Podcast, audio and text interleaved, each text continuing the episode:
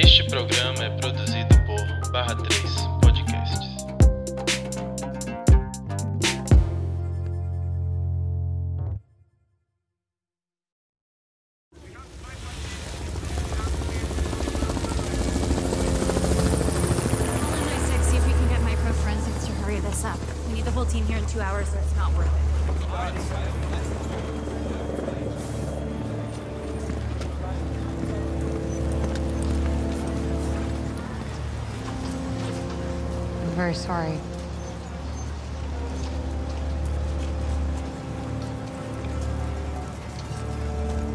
my culture, death is not the end. It's more of a stepping off point. You reach out with both hands and Bast and Sekhmet. They lead you into the green veldt where you can run forever. That sounds very peaceful. My father thought so. Oi, gente, eu sou o Alexandre. E eu sou Clara e hoje a gente tá gravando mais um Lista Preta Pod. E antes da gente começar, eu queria convidar todo mundo a seguir a gente nas redes sociais, arroba Lista Preta no Twitter e no Instagram. E baixar e ouvir a gente através de um novo agregador de podcast que vem com a proposta muito interessante, que é de monetizar os podcasts, porque listas, se vocês não sabem, a gente não ganha nada para gravar podcast, não ganha nada de dinheiro, né? Mas outras, temos outros ganhos, assim. Mas a gente não ganha din-din para gravar podcast. Então, se vocês quiserem dar uma graninha pra gente, segue a gente no Orelo. Obrigada nossos oito seguidores que já temos na plataforma. Vocês são muito especiais pra gente. Vocês valem ouro, literalmente.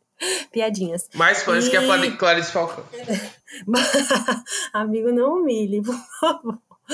E a gente vai começar o programa de hoje, já mudando o clima. É um programa que eu tenho certeza que nem eu nem o Alexandre queríamos estar gravando, porque é um, um programa de homenagem para alguém que se foi e se foi muito cedo. Então, é um programa que é emocionalmente difícil, mas como uma homenagem é extremamente necessário. Então, acho que todo mundo já imagina que a gente vai falar sobre o Chadwick, Chadwick Boseman. Eu não sei pronunciar o nome direito, me perdoem. É, que foi embora esse mês de agosto, né? No último dia 28 de agosto. E pegou todo mundo de surpresa. E foi uma surpresa não bem-vinda, uma surpresa não grata. É, ele que já vinha enfrentando um câncer desde o descoberto em 2016, já no estágio 3, né? O câncer, ele se divide em quatro estágios. Então, ele começou no penúltimo estágio, ele descobriu o câncer dele no cólon, no último estágio. Então, a gente acredito, né, que ele tenha sofrido bastante por questões de por questão da complicação da, da doença mesmo, que ninguém quer ficar doente com câncer, principalmente um câncer estágio 3, pior ainda. E por incrível que pareça, inversamente proporcional, né, a- ao que se espera de uma pessoa doente, foi o período assim que ele mais rendeu em conteúdo, em produção de filmes e entregou pra gente uma das maiores obras-primas para nós pretos, né, do cinema a- da, da atualidade, que é o Pantera Negra, que a gente vai falar um pouquinho mais lá na frente. O Chadwick enfrentou o câncer sozinho, no sentido de ele não tornou isso público. E essa semana saiu o motivo, né? O Michael Green, que era o agente dele, falou que ele deixou isso ah, escondido, né, fora dos holofotes, por, por questões de um pedido da mãe dele. A mãe dele pediu para ele que ele não tornasse isso público, justamente para não, não mudar a imagem que as pessoas tinham dele e também para ele viver esse momento da vida dele no privado. É, muitas pessoas falam que ele era uma pessoa que guardava muito, que ele, é, ele tinha como um perfil, né, não ser uma pessoa pública, mas não tornar a vida dele pessoal pública. Até é, a namorada dele, ninguém sabia que ele namorava direito e tal, que é uma moça que é socióloga. Eu não lembro o nome dela e não anotei o nome dela, mas enfim. Ele passou por tudo isso e morreu em casa no dia 28 de agosto de 2020. Morreu em casa com fam os familiares e os amigos mais próximos. Quando, como eu disse no começo do programa, foi uma surpresa não grata e pegou realmente, acho que surpresa é o adjetivo que a gente pode colocar nesse momento de é, nesse momento da morte do Chadwick, ele tinha 44 anos quando faleceu. Ele é, deixou todo mundo extremamente abalado. É, uma morte, não, claro que a gente sabe que a morte é o caminho da vida, mas a gente nunca espera que uma pessoa morra cedo, né? E 44 anos é uma idade bastante jovem para morrer. E ele deixou todo mundo abalado e triste, sem palavras, e isso se refletiu até na, é, na comunicação e nas pessoas é, prestarem condolência, né? Num certo momento, o elenco de. Acho que Xande vai até falar um pouco sobre isso, o elenco de Pantera Negra, né? Que se destaca por, por ter sido um filme histórico, então a, a mídia cobrou um pouco, pressionou um pouco as pessoas que contracenaram com ele e eventualmente criaram uma relação de amizade de se manifestarem e cobrando as pessoas se manifestarem num momento de, bo de dor, né? Um, uma cobrança completamente oportunista e mal colocada, porque todo mundo estava ali vivendo seu luto e a mídia é, comunicando de maneira que ah, vocês não parecem não se importar, ninguém falou nada, ninguém postou uma nota e sem respeitar o momento do luto, que às vezes o luto é no silêncio, né? O luto acontece no silêncio. Então aconteceu isso com Michael B. Jordan. Ele foi extremamente pressionado nas redes sociais a se, se manifestar.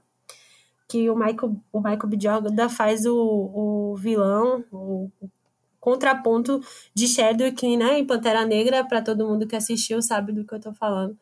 E ele foi extremamente pressionado a falar e a prestar essas condolências. E o Michael faz um texto extremamente emocional falando que ele perdeu um irmão. E é difícil. Eu, eu é, Listas, por favor, se minha voz embargar, me compreenda, porque para mim foi uma, uma dor imensa. Eu, pessoalmente, sofri muito com a morte dele, muito mesmo. Eu dormi chorando, acordei chorando. E toda vez que eu falar muito, eu choro. Mas ele fala que perdeu o irmão, que ele não consegue, não conseguia colocar, talvez ele não conseguisse nunca explicar o que, que ele estava sentindo. E fala um pouco sobre coisas que ele não disse para o Chadwick quando estava vivo, né? Coisas que ele não, não falou, porque a gente sempre acha que tem mais tempo. Enfim, foi, é um momento que ainda eu acho que muitos de nós ainda tá realizando, ainda tá entendendo o tamanho disso, né? mas a gente vai sempre levar é, o Shaduk no nosso coração, porque ele simplesmente é o nosso rei, né? O nosso rei de Wakanda. Xande? É, só completando, né, que você falou da questão do da mídia ficar pressionando os fãs, ficarem pressionando os atores por posicionamento. A Elizabeth Olsen, ela precisou excluir o Instagram por conta disso. Ela excluiu as redes justamente por causa dessa pressão mesmo Provavelmente porque ela estava lidando com a, com a notícia em choque. Eu não sei até que ponto as pessoas sabiam, os amigos próximos e colegas de elenco, mas imagino que nem todo mundo sabia. Né? Ele, como você falou, ele se manteve muito reservado sobre isso, sobre a doença. Então deve ter sido um choque muito grande para eles. Eu estava lendo recentemente que até parece que a família estava esperando que ele fosse melhorar, enfim. Então acabou sendo um choque muito grande.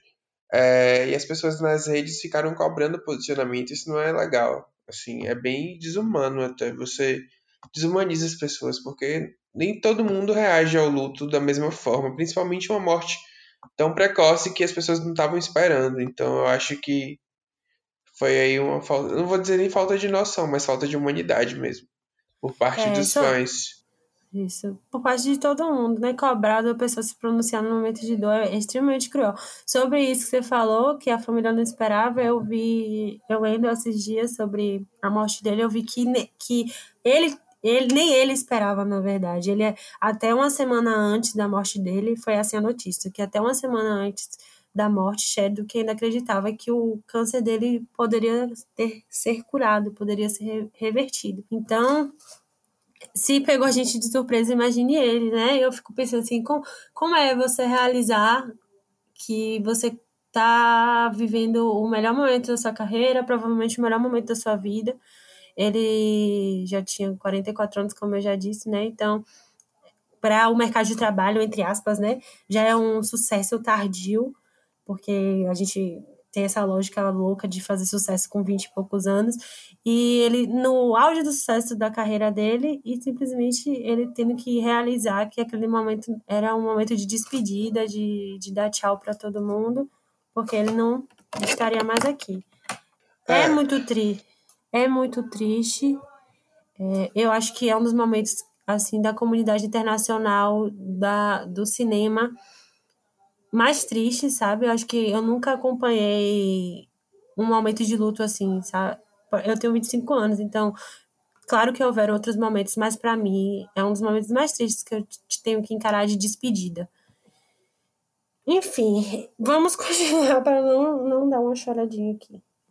É, eu fiquei, você falou de perda e tal. É, aconteceu, acho que o exemplo mais recente que a gente tem hoje do Paul Walker, que faleceu, né, de Velozes e Furiosos há sete anos Isso. atrás, mais ou menos. Esse ano a gente teve a Naya Rivera, que pra mim, particularmente, foi uma, uma perda muito grande. Mas é isso, a gente nunca sabe lidar com essas perdas que são repentinas, que a gente não tá esperando.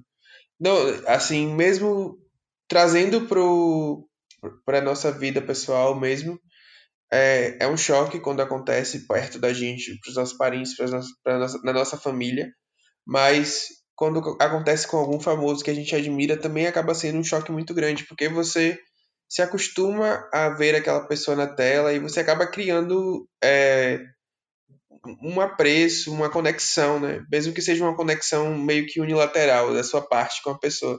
Você acaba se conectando com aquela pessoa, então não deixa de ser uma perda. Você sente que muita gente estava relatando que parecia que era uma perda dentro da família, e isso é Isso. compreensível. Assim, Foi isso que eu senti. Eu principalmente senti. no caso do Chadwick, o que ele representa para muita gente, Isso. né? Isso. Eu senti exatamente isso. Eu sentia que é muito louco o que eu vou falar, mas eu sentia que como se a única pessoa que fosse capaz de me defender tivesse morrido. Muito pesado. Mas era essa sensação. Eu, eu chorava, eu mandei um áudio para as minhas amigas, porque o Millennial chora mandando áudio, mandando selfie, chorando para os amigos. Mas eu mandei um áudio para minhas amigas falando assim, falando sobre isso, que a, a sensação era tão isoladora, sabe? Eu tava deitada para dormir quando eu vi a, a notícia no Twitter. E eu fui invadida por essa emoção, tipo, copio, chorei copiosamente. E a sensação que me tomava era essa, de que o, o meu super-herói, e claro que é, um, é uma criação completamente fic- ficcional, né? Que o Chadwick não era o Pantera Negra, não era o T'Challa. Mas eu sentia que a pessoa que estava no mundo para me proteger tinha ido embora. Então eu era, meu Deus, quem é que vai me, quem é que vai me proteger agora? Mas claro que é um, é, o luto é muito particular e eu senti desse jeito. Mas é, é sobre isso. A gente não está acostumado a ver as pessoas indo embora e muito menos acostumado a, a ver as pessoas indo embora cedo. A gente que é da cultura ocidental, né, lida com a morte de uma maneira muito é, a morte é muito afastada da gente. Parece que é uma, uma uma eterna surpresa, sendo que é o único caminho. E aí quando as coisas acontecem desse jeito, que são de uma maneira é, surpreendente, porque de fato 44 anos não é uma idade que é a média de idade para morrer, nem nada, aí a gente fica ainda mais é, tocado e chocado. E quando é uma pessoa que a gente admira e a gente tem como referência, uma referência, a dor ainda é maior, né? Então foi um momento, eu vi muita gente relatando sobre não conseguir se conformar no Twitter, né? Sobre o choro copioso, sobre é, a dor que estava sentindo. E é sobre isso, a gente se via nele, ele, ele é muito mais do que só o Pantera Negra, né? Ele foi o primeiro herói negro da gente, então é, é, é mesmo a pessoa que iria salvar a gente, mesmo que utopicamente, e mesmo que nesse mundo artístico que é um, que é um mundo de revolução e de salvar a gente em alguma medida, né? Ele salvou a gente pela arte. Então, dizer adeus foi muito difícil. E acho que vai ser por muito tempo ainda. Gente realizar a ideia de que ele não vai estar aqui para o Pantera Negra 2 e não vai estar aqui para outras produções que sejam. É, eu vi algumas pessoas comentando o fato de que ele descobriu o câncer justamente na época da primeira aparição dele no universo dos Vingadores, que foi em Guerra Civil. É, eu vi muita gente meio que falando, nossa, surpreendente, porque ele passou todo esse tempo, provavelmente com dor, é, com câncer e lidando com câncer e ninguém percebeu. E isso é realmente um feito muito impressionante, mas ao mesmo tempo eu tenho uma, uma questão com. Eu não espero que as pessoas romantizem isso. Eu vi algumas romantizações do tipo. É, como se fosse. é, Eu não sei, não é, não é nem invalidando ou invalidando, porque isso é um, realmente um fato incrível. Mas esse é um lugar muito pesado pra gente. Não sei, Uhum. pra gente colocar como se fosse um. Um, Um um, troféu, ex- e um não é. troféu, sabe? Não é um troféu, é um lugar de dor, assim. Porque imagino que pra ele tenha sido muito difícil ter passado por tudo isso. E ele passou por isso da forma mais brilhante possível, que foi fazendo um trabalho maravilhoso pra tanta gente, mas ainda assim isso não deixa de ser um lugar difícil. Ninguém deveria passar por isso, sabe? Pois é, não deveria, é porque eu acho que a história do Chadwick é sobre ele lutar para lutar para estar ali, né? A gente sabe das estatísticas, a gente sabe o que, que esperam de um homem preto, né? A sociedade como um todo espera de um homem preto. Então, ele ter estudado, ele foi o estudo dele foi financiado pelo Denzel Washington. Eu não sei se fala assim o nome dele, né, Xande? Eu não sei se é isso a pronúncia. É, então, ele estudava, na verdade, para ser roteirista. Ele foi fazer é, atuação, ele foi para frente das câmeras porque ele queria entender como é que era estar na frente das câmeras para que ele fosse o melhor diretor. Então, ele já era brilhante só na, nesse, por partir do princípio que ele tinha que entender como é que funcionava para ele poder trabalhar de uma maneira melhor.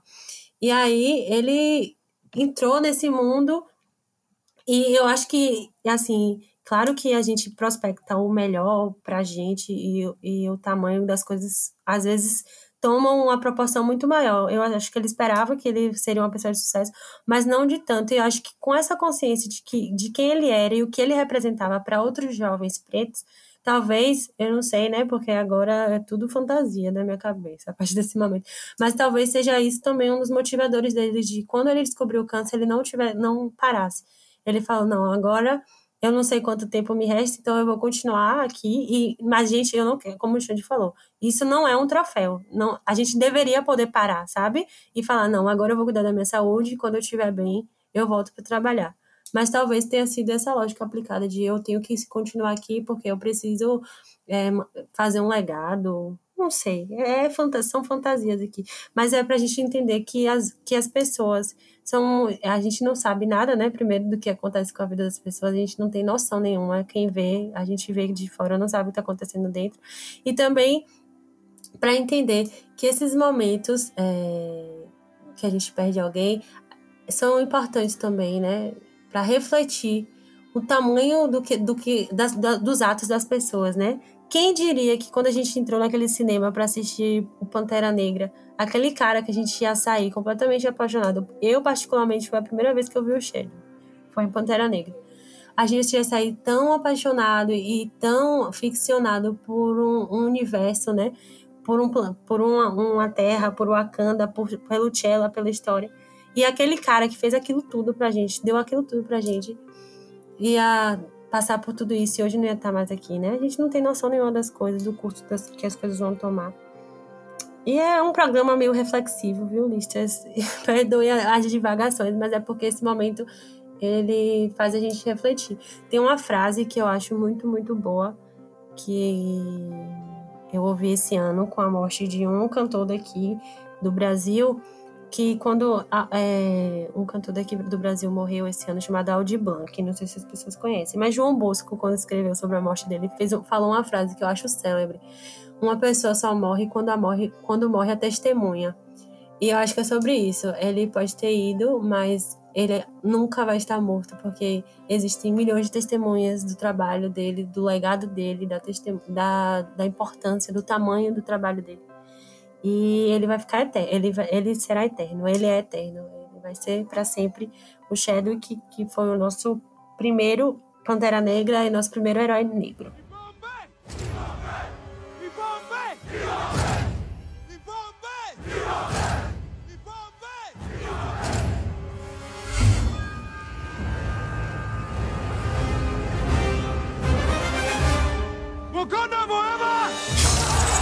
Separei aqui alguns momentos importantes da carreira do Chadwick, que é uma carreira no cinema relativamente curta, mas bem importante.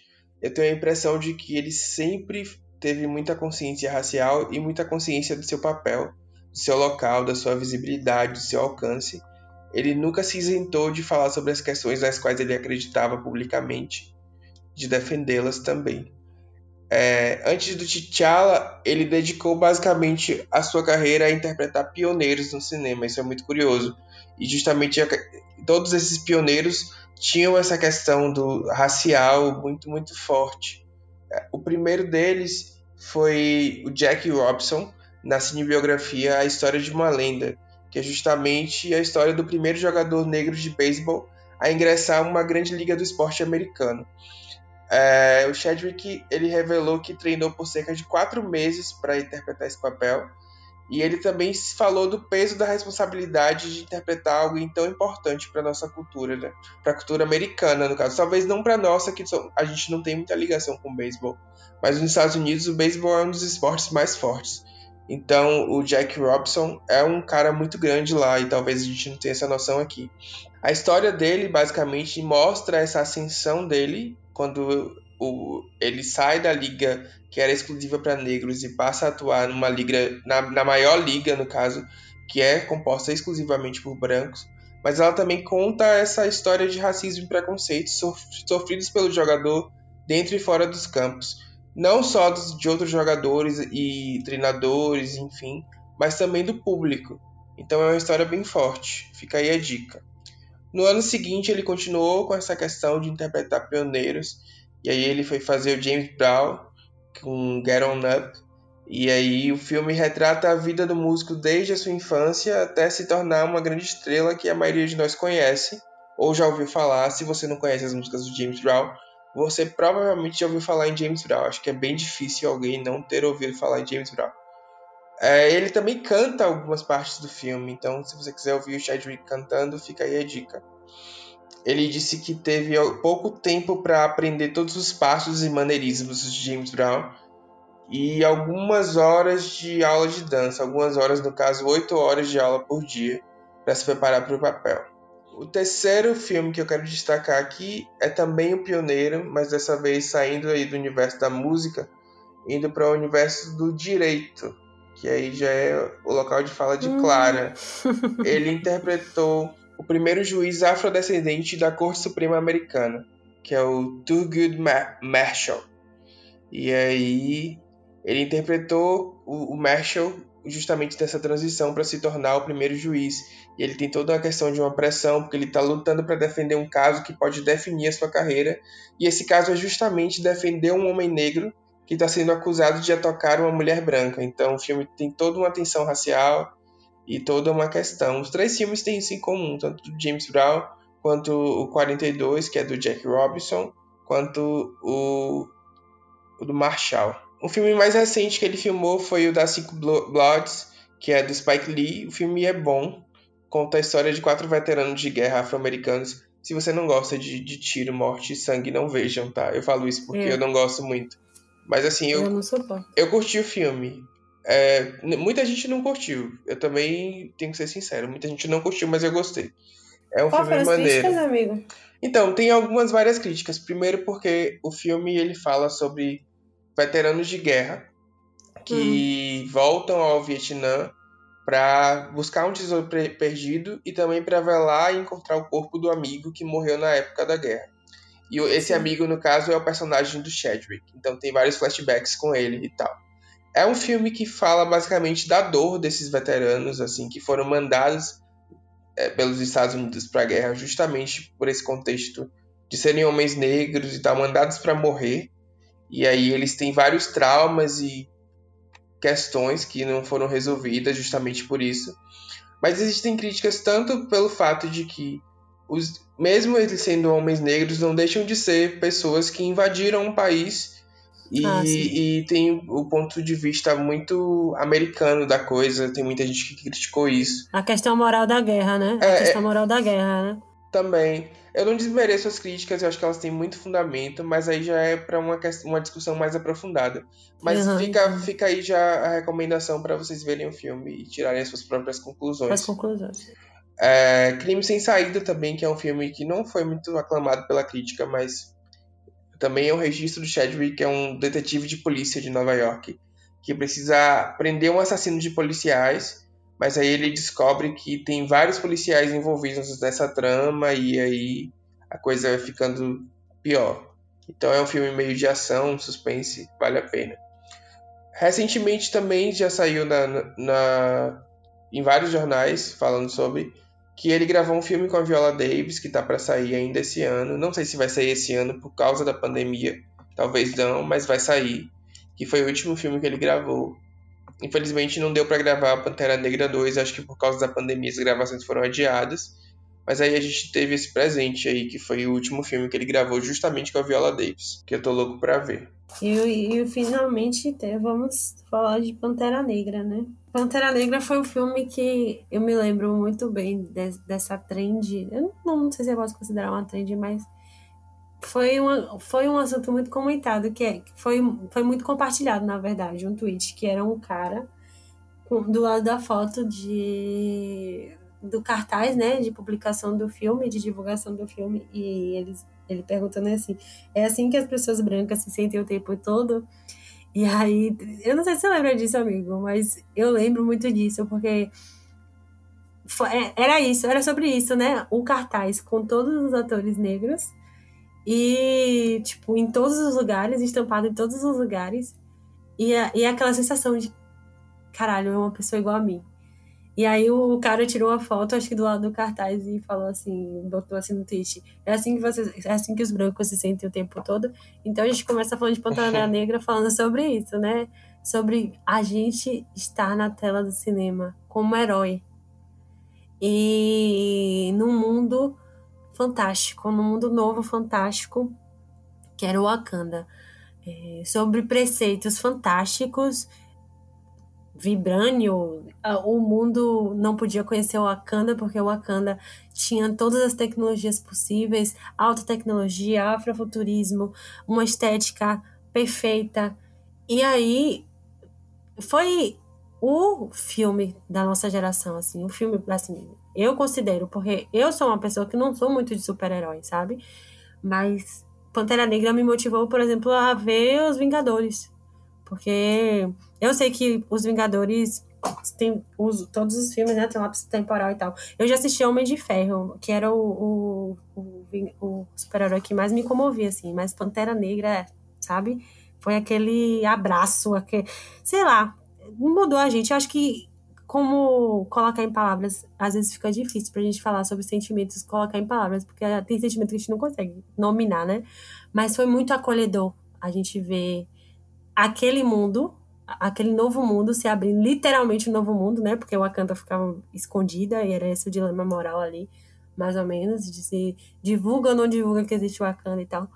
E, meu Deus, eu não tô dando spoiler, né, gente? Filme que já tem mais de dois anos não é mais spoiler, ou é? Enxante. Não, não é não. Não é spoiler. E aí era a questão moral de se divulgou ou não divulgou a Wakanda, mas era um novo mundo que se abria pra gente e a gente se sentia naquele mundo, a gente se via naquele mundo, a gente se via andando naquelas ruas, a gente se via usufruindo da tecnologia do vibrânio. Tudo bem que era no mundo artístico e é uma projeção total, mas assim, é tão bom se ver, né? A gente não estava acostumado com isso.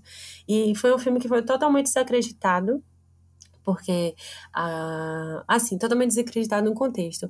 Vamos fazer um filme com o elenco todo negro e vamos sustentar isso, porque geralmente pessoas negras não engajam. Era esse eu estou falando isso não porque eu acredito nisso, mas era esse o pensamento coletivo. De a gente vai é, lançar, mas assim, sabe quando o pensamento é vamos lançar, mas a gente já sabe que vai flopar. Ledo Engano foi o filme que acho que foi o primeiro filme, eu foi o primeiro filme a é, bater um bilhão de bilheteria, um bilhão de dólares na bilheteria. Filme de herói, foi no o, caso. Filme de herói, isso. Filme de herói do universo Marvel, com esse recorte. Ele, ah, bateu, bateu um ele bateu 1 bilhão 344 milhões de dólares. De, é, então, com orçamento de 200 milhões. Então o lucro foi bem grande. Bem, bem grande, bem gordo. Então, assim, foi o primeiro, foi o primeiro estalo de que não era, não é questão de não engajar, a gente quer se ver e a gente se vê como herói é muito, era muita coisa e a gente precisava disso, precisava disso. Foi o primeiro filme do universo Marvel a ser indicado ao Oscar. E foi um filme que ganhou o Oscar. Não foi o Oscar de melhor filme, mas foi o Oscar de melhor figurinista para uma figurinista negra que foi a figurinista do filme, que teve todo o cuidado de estudar cada país da África, cada etnia, e colocar isso é, de maneira respeitosa, honrosa, nas vestimentas. E aí a gente consegue ver isso naquela cena em que ele luta para para ver se ele ainda continua com o poder do Pantera Negra ou não. Ele o, o Kiman, ai gente, eu não sei falar o nome do Michael B. Jordan nesse filme. Como é que fala, amigo? Kiman Glory, sei lá. Não sei. Eu também não sei falar, não, gente. Desculpem. Desculpa. Que ele luta. E aí tem aquela cena lindíssima, né? Que sobe as pedras, cada cada tribo numa pedra, né? Porque é, Wakanda tem é, suas, como se fossem tribos divididas, né? Etnias, vamos colocar como etnias, suas etnias divididas. E ela fez tão lindo e tão bem que ela ganhou um Oscar. E foi a primeira mulher negra a ganhar Oscar nessa categoria também. Então, assim, foi um filme que foi extremamente surpreendente. Foi o primeiro filme que, foi, que passou no cinema em 37 anos na Arábia Saudita sabe? Foi, eles autorizaram o filme passar. Então, vocês têm noção o que é isso? Eu acho que eu acho que assim não vai ter nenhum outro filme que vai conseguir fazer o que o Pantera Negra fez. A Killmonger, e... o nome do personagem do Michael tá. Jordan. Eu tinha esquecido. A gente aqui tentando Climon. Eu ia falar Climong, mas Killmonger. Mas eu, mas eu sou péssima com, com a, pronúncia, os nomes são um pouquinho difíceis para mim, né? Que na verdade, para muita gente, ele não é o vilão, né? Ele é o mocinho é. da história. Eu sou também dessa filosofia de que o, Killmonger Michael B. Jordan, o Killmonger não era o vilão. Eu acho o argumento dele super válido, na verdade. Ah, não. É uma argumentativa. Eu gosto da argumentativa dele. Eu gosto, amigo. Desculpa aí a questão. Eu sou, eu sou liberal, afrocapitalista. Ah, é. eu não, eu, eu sou. Tchala, reizinho. eu sou tipo, radical, comunismo radical. Porque Os fãs de Karl Marx não me cancelam. tá 50-50 aqui. Eu achava o argumento dele super bom. Eu fiquei, eu fiquei triste com, com, com como foi que terminou ele no filme, né? Mas não vou dar esse spoiler, já dei spoiler demais. Enfim, então foi um filme, tem uma história bem interessante sobre esse filme.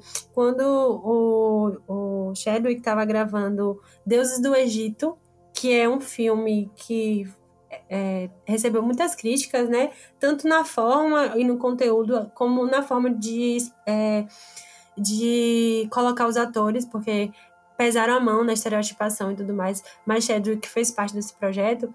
Um segurança, olha que história interessante, um segurança de um dos atores falou para ele, ele estava começando e ele falou assim, é, eu, eu acho que eu sei qual é o papel perfeito para você, o papel do Pantera Negra. Esse segurança é um cara australiano que era um segurança de um ator e ele, quando era criança, o pai dele comprou a primeira edição do Pantera Negra, quando lançou, porque Pantera Negra lançou em 66, se eu não me engano, 66 69, um dos dois, um desses.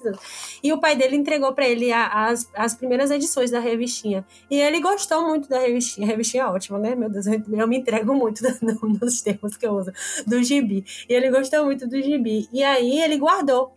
Anos depois, quando trabalhou é, não existia nem projeto, ninguém sabia que a Marvel ia fazer o Pantera Negra.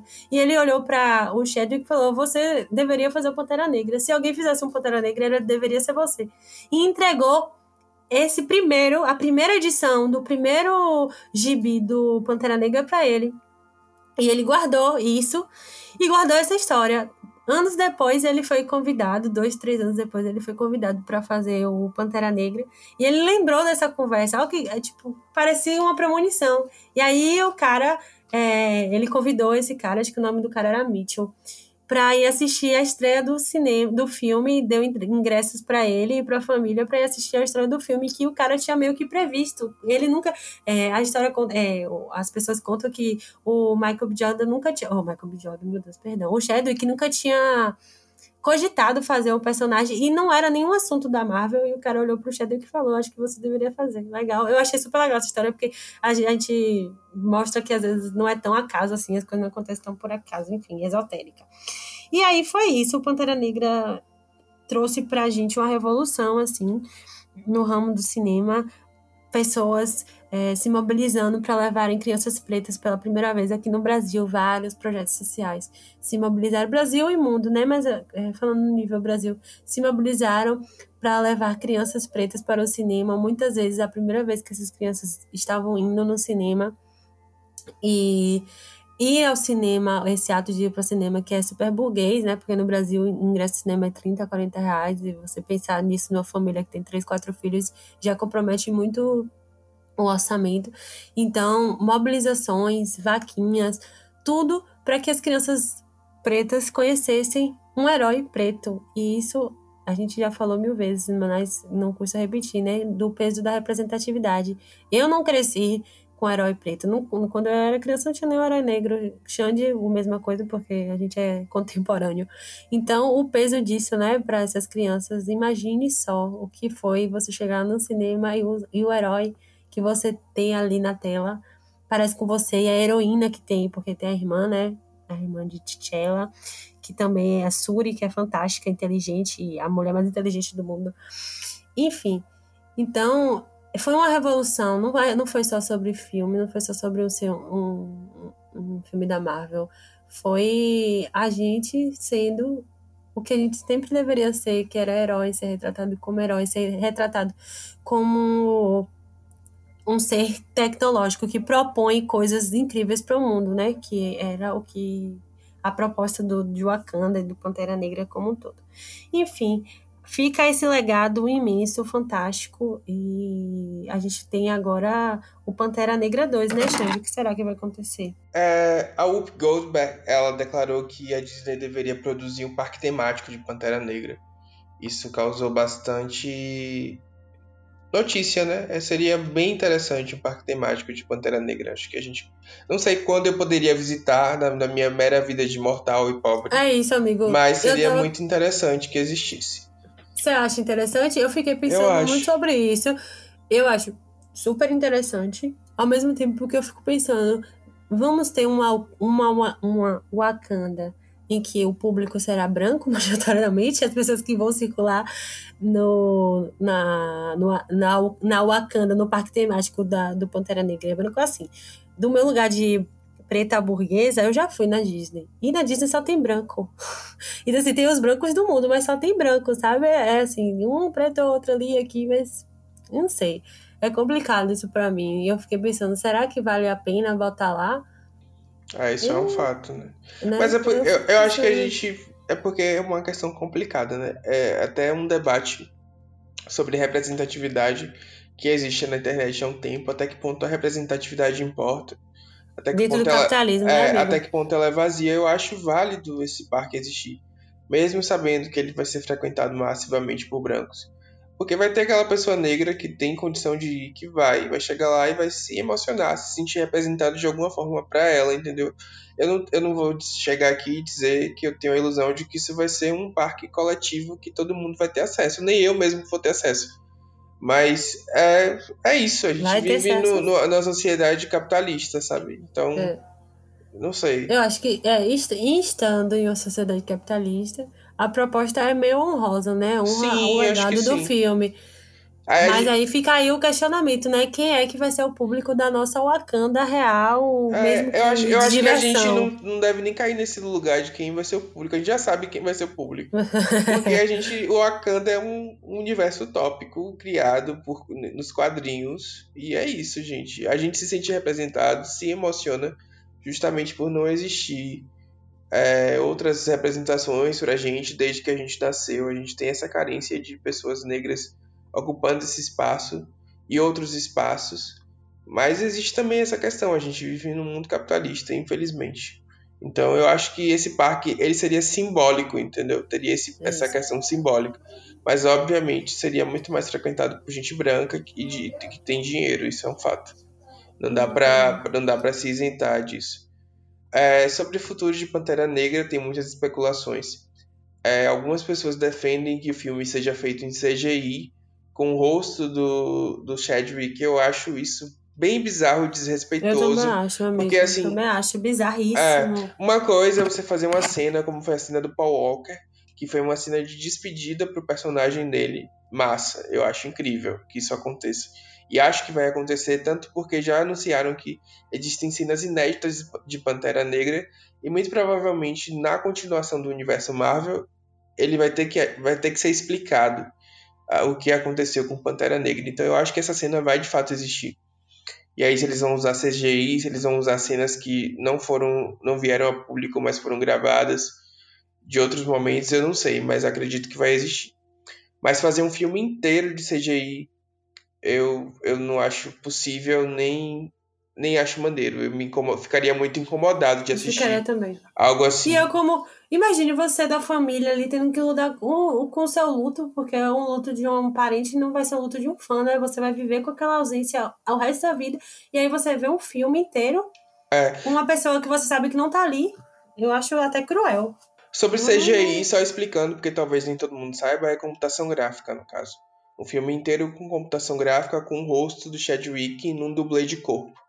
Entendeu? Então eu acho que isso seria bem desrespeitoso. É, a teoria que eu mais gosto é de que a Shuri vai assumir, o Pantera Negra vai morrer no fi nos filmes, de fato. A gente vai ter uma despedida.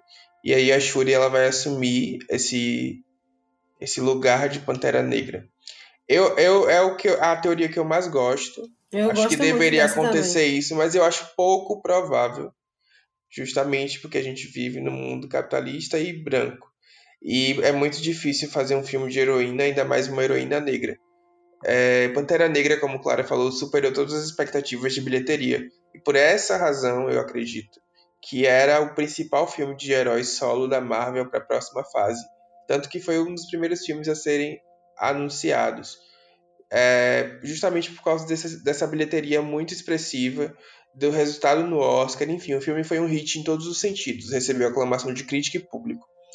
Só que quando o personagem principal, como e que alguém com o peso do Chadwick falece, eu não sei como eles pretendem levar essa história. Eu acredito que vai ter sim uma continuação, porque as pessoas querem sim continuar, são, estão interessadas na história do Pantera Negra, mas eu não sei se o estúdio colocaria uma mulher no papel de heroína, justamente porque existe essa questão da discriminação de gênero muito forte no cinema dos quadrinhos. E aí, eu não sei, eu espero que eles, que eles enfrentem, sabe? Que eles peitem mesmo e coloquem a Shuri, porque é melhor é melhor cenário que a gente tem dentro disso. E a, a personagem da Shuri é maravilhosa, ela tem várias Ela camadas, ela é incrível. Ela já. Exatamente, ela já é foda, né? Ela é responsável Sim, por toda a inteligência de Wakanda, praticamente. E aí, eu espero que isso aconteça, mas eu não tenho muita fé, assim. Eu, eu, eu, eu não acredito muito em é, empresários brancos, sabe? Então, É, não dá pra, não não, dá dá, confiar. botar Nossa, fé. É. é, nossa história já mostra que a gente não, não tem muito como confiar, né? E eu fico pensando, se não for assim, vai ser o quê? Eles, é, se não, porque Shuri é, assim, vamos falar de trono, né? Pantera Negra, o, o Shadow, que no personagem do T'Challa era o rei. Ela é a é como se fosse a princesa, né? Acho que é a, a porque é rei, rainha e princesa. No caso, Uhum. ela seria princesa. Não sei, não é uma questão de linha monárquica. Ela que, as- quem, o irmão, o principal morre que assume o irmão, né? Se ele não era casado. Então, tipo, vamos pensar na linha, na linha lógica do, de- dessa questão de trono. Ela seria a sucessora legítima, já vê eu com o meu direito na, na ponta ali. Ela é a sucessora legítima do trono. Mas aí a gente não Ou a sabe Shuri vem ou a depois, Okoi, né? né? A Okoi também de Pantera Negra seria incrível. Porque é um personagem maravilhoso, assim, é minha, meu personagem favorito do filme. Talvez da saga da Marvel seja a minha personagem favorita também. Adoro a Okoi. É, E é isso, essas são as especulações. Eu acho que o filme vai ser ainda mais adiado, vai ser repensado.